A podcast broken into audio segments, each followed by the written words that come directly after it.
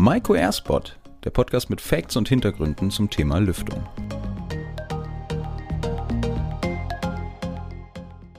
Ja, hallo, herzlich willkommen und äh, schön, dass Sie wieder einschalten zu einer neuen Folge von Maiko Airspot. Und wenn ich so rausgucke, bei mir scheint gerade die Sonne, es ist bestes Sommerwetter und da hat man natürlich Lust, irgendwie schön zu grillen, draußen zu sitzen und da gehört natürlich auch ein kaltes Getränk dazu. Und wo holt man sich das in der Regel? Klar, man geht erstmal in den Keller, da sind die schon vorgekühlt, der eine oder andere hat da vielleicht auch schon einen Kühlschrank stehen und ist dann somit bestens versorgt.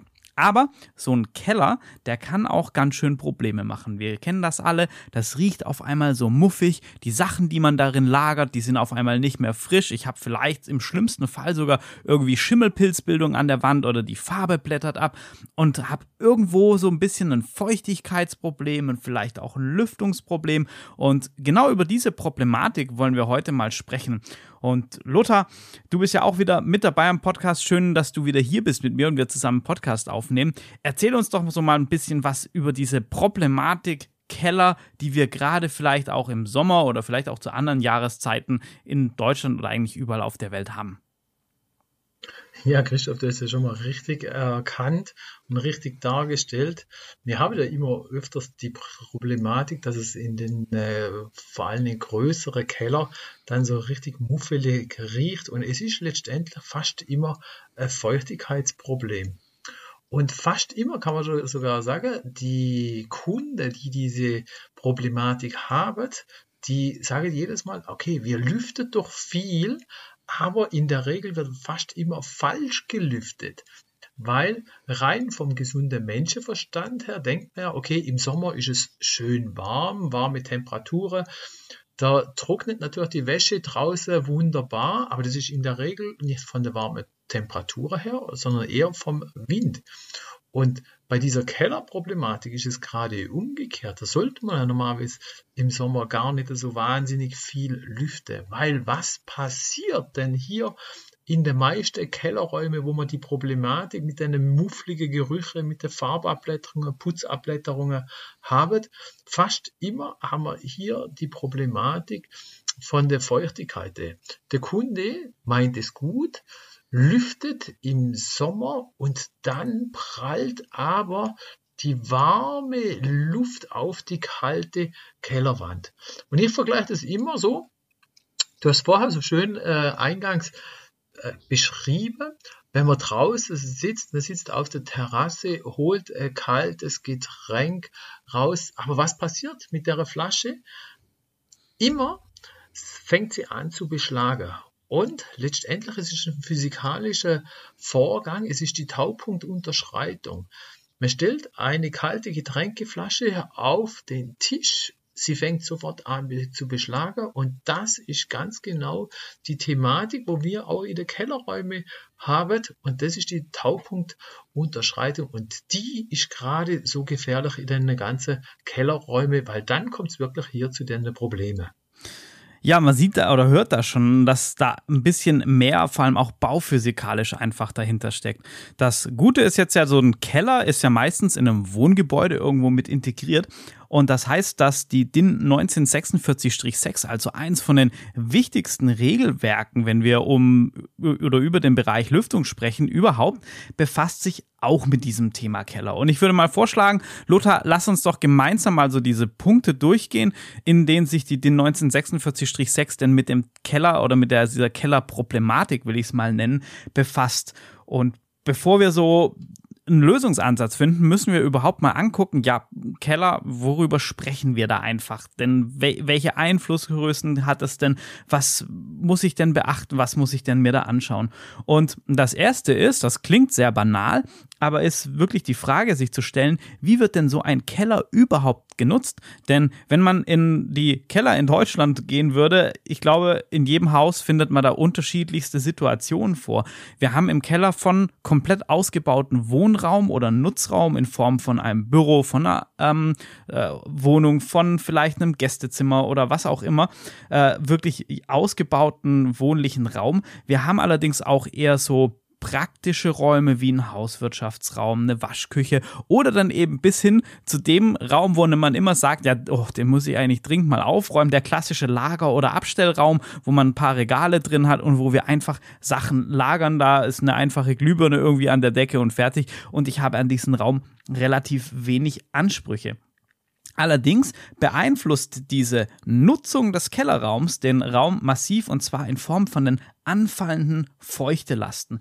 Und in der DIN gibt es hier die Tabelle 41 nach Raumkategorien, die aufteilt und dann eben sagt, naja, wir haben im Durchschnitt eine Aufenthaltsdauer von zum Beispiel ähm, 120 bis 1440 Minuten am Tag, wenn wir so ein Schlafzimmer, Gästezimmer, Arbeitszimmer zum Beispiel haben. Bei einem Abstellraum oder einem ungenutzten Kellerraum sind wir bei ein bis zehn Minuten am Tag. Und so differenziert die DIN schon in der Nutzung, wie viel wir denn in diesem Raum sind und mit wie viel feuchte Last denn zu rechnen ist im Keller. Und das ist natürlich eine ganz, ganz wichtige Kenngröße, die wir beachten müssen, wenn wir über Keller sprechen. Ja, du hast es schon mal gesagt, Christoph, äh, wegen der Nutzungsart, aber es ist ja nicht nur die Nutzungsart. Ein viel größerer Faktor ist einfach auch noch die Dämmung vom Haus. Wenn in moderne Gebäude der Keller komplett gedämmt ist, dann kann man einfach davon ausgehen, dass es großartig gar keine kalte Kellerwände gibt. Außer dort, wo man natürlich Wärmebrücke zum Erdreich haben. Und meistens sind das so, so diese kritische Punkte, wo es dann nachher auch zu diesen äh, Feuchtebildungen kommt. Und da sagt die DIN 1946 auch klar aus, und das ich auch mal ganz klar zitieren, die Gefahr einer Schimmelpilzbildung liegt nach dem Fachbericht 4108-8 vor, wenn an mindestens fünf aufeinanderfolgende Tage die relative Luftfeuchtigkeit auf der Bauteilinnenoberfläche mindestens zwölf Stunden am Tag einen Wert von 80 Prozent aufweist. Und das heißt ganz einfach, wenn hier eine Wärmebrücke irgendwo ist und es ist nur ein einziges kaltes Eck irgendwo ganz genau an dieser Stelle haben wir dann letztendlich hier die Problematik. Ja, Lothar, jetzt hast du mit der Dämmung schon so einen, so einen Punkt angesprochen und ich sag mal von der Thematik Dämmung ist es ja zur Gebäudedichtheit nicht mehr weit der Schritt oder den Weg zu gehen. Also das Thema Blower-Door-Test, N50-Wert, das Ganze, wo wir heute als Qualitätsmerkmal nehmen und auslegen, wo wir auch über Infiltration und solche Sachen sprechen, im Thema Lüftung, im Thema Gebäude, Klima, das sind alles auch Komponenten, die muss ich schon auch für den Keller berücksichtigen. Allerdings gibt es hier so ein paar, ja, sag ich mal, negative oder andere Einflussfaktoren. Dadurch, dass ich ja viel äh, niedriger über Grund bin. Also in, im Regelfall habe ich vielleicht ein kleines Fenster, was dann noch irgendwie so ein ja, 50 Zentimeter Mauerwerk aus dem Erdreich rausguckt. Manche Keller sind auch komplett unterirdisch. Also habe ich hier schon mal einen viel geringeren Infiltrationsluftwechsel und natürlich auch dadurch, dass ich am Boden bin oder komplett unterirdisch, habe ich eine viel niedrigere Luft- oder Windgeschwindigkeit, die natürlich dafür sorgt, dass ich einfach viel weniger Infiltration im Keller habe, die mir da so ein bisschen helfen könnte, Feuchterschutz zu betreiben. Allerdings ganz klar, eine ja, ungewollte oder unkontrollierte Infiltration, das ist natürlich auch ähnlich zu vergleichen wie mit dem gekippten Fenster. Und genau das gekippte Fenster, das haben wir ja ganz, ganz oft in diesen ungenutzten Kellerräumen oder die einfach als Abstellraum genutzt sind. Du hast es eingangs auch schon gesagt, ja, dieses Müfflige und so und die lüften einfach das ganze Jahr, haben das Fenster gekippt, vor allem im Sommer und denken, naja, dann trocknet der Keller wenigstens so ein bisschen. Und hier haben wir dann das Problem, weil das Lüften macht nur Sinn, wenn wir ein positives Trocknungspotenzial haben. Das heißt, ganz vereinfacht gesagt, dass die Luft draußen eine niedrigere Feuchte besitzt als die Luft im Keller. Denn wenn die Luft draußen feuchter ist und ich sauge mir die dann, also ich brauche ja immer eine Nachströmung, wenn ich was nach außen aus dem Gebäude rausfördere, lufttechnisch, wenn ich die dann einfach nachziehe, dann hole ich mir das Problem ja permanent in den Keller rein, weil ich immer feuchtere Luft nachströmen lasse. Und gerade im Sommer ist ja die Außenluft oft sehr feucht, weil sie warm ist und dadurch einfach mehr Luft, äh, mehr Feuchtigkeit aufnehmen kann. Und da verschlimmere ich eigentlich das Ganze, als dass ich es verbessere, obwohl ich es vielleicht gut meine mit dem Fenster. Und wenn man sich das Ganze mal anschaut, so diese typischen Randbedingungen, ja, wir sind in Deutschland, mittleres Klima und haben so eine typische Nutzung, vielleicht als Aufenthaltsraum. Und da kann man in den Monaten von Juli bis September davon ausgehen, dass so ein positives Trocknungspotenzial für unseren Keller nur in weniger als 10% vom gesamten Zeitraum auftritt. Und das sind ja gerade die schönen warmen Monate, wo man eigentlich denkt, jetzt kann ich hier mal richtig durchlüften und meinen Keller austrocknen. Und ich mache hier in der Regel eigentlich schlimmer und zwar in 90% der Zeit.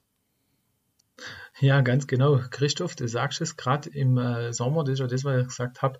Äh, das, die absolute Luftfeuchtigkeit ist in der Regel, gerade wenn es warm ist, im Sommer wirklich wesentlich höher draußen wie drinnen. Und das ist das, was einfach so gefährlich ist. Und die 10%, wo du vorher angesprochen hast, die sind letztendlich meistens noch, sogar noch nachts oder wenn generell die Temperaturen niedriger sind. Aber jetzt haben wir ja sehr viel über die Problematik gesprochen. Jetzt schauen wir uns denn an, die lüftungstechnische Maßnahme, die uns auch die Norm so an die Hand gibt. Und da gibt es natürlich erst einmal so die zwei grundverschiedene Lüftungssysteme. Da sprechen wir einmal von der freien Lüftung. Und ich sage mal, die freie Lüftung ist ähnlich wie die wie die Fensterlüftung letztendlich. Wir haben hier Öffnungen.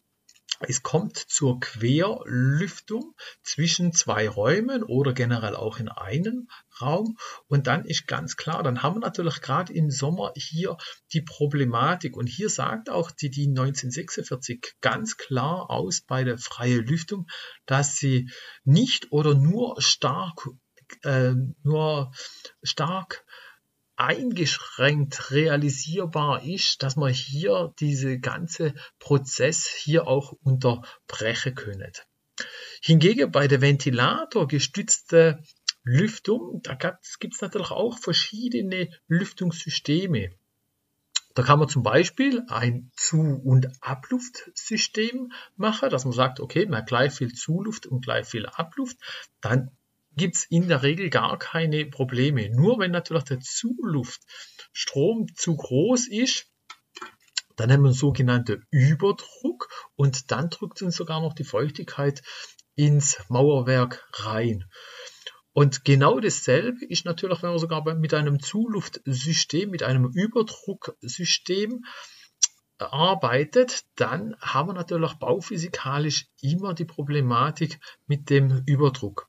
Und das einzigste Lüftungssystem, wo überhaupt die Norm sagt, ist sehr empfehlenswert, ist ein Abluftsystem. Das heißt, wir fahren kontinuierlich äh, mit einem Unterdruck und dann haben wir natürlich gar nie die Problematik, dass die Feuchtigkeit sogar noch in die Wand hineingedrückt wird. Ja, das Ganze ist jetzt natürlich auch noch neben dem richtigen Lüftungssystem, die du gerade beschrieben hast, stark abhängig von der Jahreszeit. Wir haben schon gesagt, so ist es so ein bisschen temperaturabhängig und im Sommer ist die Problematik größer. Und jetzt machen wir nochmal so ein paar Schritte zurück Richtung Grundlagenlüftungstechnik. Wenn wir uns so an den Winter so ein bisschen erinnern, da haben wir eine sehr trockene Luft. Ganz oft haben wir da sogar das Problem, dass uns die Luft zu trocken ist und wir irgendwie gucken, dass wir die befeuchten, also im Wohnraum natürlich, mit äh, zum Beispiel irgendwelchen Keramikgefäßen, die an die Heizkörper gehängt werden, wo so ein bisschen Wasser drin verdunstet. Und ähm, deshalb kann man sagen, dass man im Winter aufgrund von dieser trockenen Luft ein permanent äh, oder dauerhafte Trocknung dieser ungenutzten Kellerräume erfolgen kann. Also auch dann mit so einem Lüftungssystem zum Beispiel würde das dann funktionieren. Allerdings haben wir hier natürlich das Problem, dass das Ganze aus wärmetechnischer Sicht und gerade jetzt, wo sich die Lage am Energiemarkt natürlich äh, ja sehr angespannt verhält, das alles andere als ideal ist. Ebenso ist natürlich. Ja, ja, da hast du natürlich recht. Gerade im Winter, da haben wir natürlich ein sehr hohes Trocknungspotenzial. Aber umgekehrt haben wir dann wieder die Thematik im Sommer. Weil gerade im Sommer, wenn wir die hohe Temperatur haben, und dort haben wir natürlich dann auch dieser schwankende Feuchtegehalt, der wir in der Außenluft haben. So, und dort können wir natürlich, oder können wir nicht dauerhaft letztendlich irgendwie lüften, weil dann führt es dazu, dass wir dann sogar einen feuchte Eintrag ins Gebäude bringen. Und das ist ja das, was wir überhaupt nicht wollen. Und daher sagt die Norm auch ganz klar, dass gerade über die Sommermonate hin generell mit einem Lüftungssystem gearbeitet werden soll, der die absolute Luftfeuchtigkeit innen und außen vergleicht. Und da kommen wir jetzt einfach nochmal zurück zu den verschiedenen Lüftungsarten. Bei der freien Lüftung, da sagt sie aus, okay, wir können das Ganze mit einer reduzierten Lüftung auch kalkulieren, allerdings im Sommer nur Sensor gesteuert. Und das ist natürlich dort bei der freien Lüftung schon mal recht schwer. Das ist wesentlich einfacher bei der ventilatorgestützten Lüftung. Einmal, da kommt es natürlich, wie du vorher schon mal gesagt hast, auf die Nutzungsart drauf an. Ist es ein Aufenthaltsraum, dann ist klar, dann müssen wir sogar nach der Nennlüftung das Ganze auslegen. Bei einem wenig benutzten Raum, wie du vorher schon angesprochen hast, wenn es äh, ein Hauswirtschaftsraum zum Beispiel ist, dann kann es sogar mit der reduzierten Lüftung das Ganze ausgelegt werden. Wobei ich immer sage, sobald natürlich hohe Feuchtelasten äh, im Spiel sind, wie zum Beispiel, wenn es als Wäschetrocknungsraum genutzt wird, dann muss man natürlich noch wesentlich höhere Luftwechsel fahren. Und hier spricht man sogar vom mindestens zweifachen Luftwechsel. Und gerade bei der praktisch ungenutzten Kellerräume, wie du vorher schon gesagt hast, die äh, Abstellräume, die nie aufgeräumt sind, dort ist auch ganz klar, dass man hier im Sommer nur im sensorgesteuerten Betrieb fahren kann, weil alles andere ist der Ärger schon vorprogrammiert. Ja, auf jeden Fall. Ich denke, das bringt so nochmal ganz gut auf den Punkt. Und wenn wir das nochmal zusammenfassen, dann ist wirklich wichtig anzuschauen, was passiert in dem Keller, wie wird der genutzt. Also wenn es auch wirklich Wohnraum ist, dann macht es ja auch Sinn, das in die restliche Lüftungsanlage, die im Haus vielleicht betrieben wird, mit zu integrieren komplett. Und wenn ich so diesen, dieses schwarze Loch, den Lagerraum habe als Keller, dann äh, ist unbedingt eine sensorgesteuerte, feuchtegeregelte Lüftungsanlage da. Ähm, mit zu planen und umzusetzen. Und das Ganze funktioniert dann so bei den Sensoren, die werden entsprechend positioniert an denen für den ja Problematik. Also zum Beispiel, äh, wenn ich weiß, da ist eine Kältebrücke oder eine Raumecke eben für die prädestinierten Stellen, sollten die Sensoren platziert werden. Und dann misst diese Sensoren die relative Luftfeuchte. Und das macht die Sensoren einmal innen, also im Keller und einmal außen im Außenbereich. Und genauso die Temperatur. Und da wird dann regelungstechnisch die absolute Feuchte ermittelt und dann wird eben über dieses ja, Programm errechnet, ob jetzt ein positives Trocknungspotenzial besteht und dann kann das Ganze auch sinnvoll entlüftet und entfeuchtet werden. Ja, jetzt haben wir in na gut 15 Minuten ein bisschen länger einmal das komplette Thema der Kellerlüftung nach der DIN abgefrühstückt. Und ich glaube, das gibt es echt nur hier, weil man kann sich mit dem Thema, Lothar, ich glaube, du stimmst mir dazu, auch mehrere Stunden damit beschäftigen, also nur mit dem Thema Kellerlüftung. Ja, definitiv. Mir bietet ja auch hier speziell für dieses Thema ein Webseminar an, wo sich wirklich nur über dieses Thema Kellerlüftung äh, Kellerentfeuchtung beschäftigt. Und ich denke immer, wenn Sie sich hier noch weiter informieren möchtet, dann besuchen Sie uns auf jeden Fall hier bei diesem Webseminar, wo speziell um die Kellerlüftung geht. Ganz genau, da gehen wir auch noch mal richtig auf die ganzen physikalischen, bauphysikalischen Grundlagen ein und haben da etwas mehr Zeit, das Ganze dann auch wirklich in, in aller Breite zu erklären, sage ich mal. An der Stelle habe ich noch zwei ganz wichtige Informationen für Sie. Und zwar natürlich, was passiert in der nächsten Folge.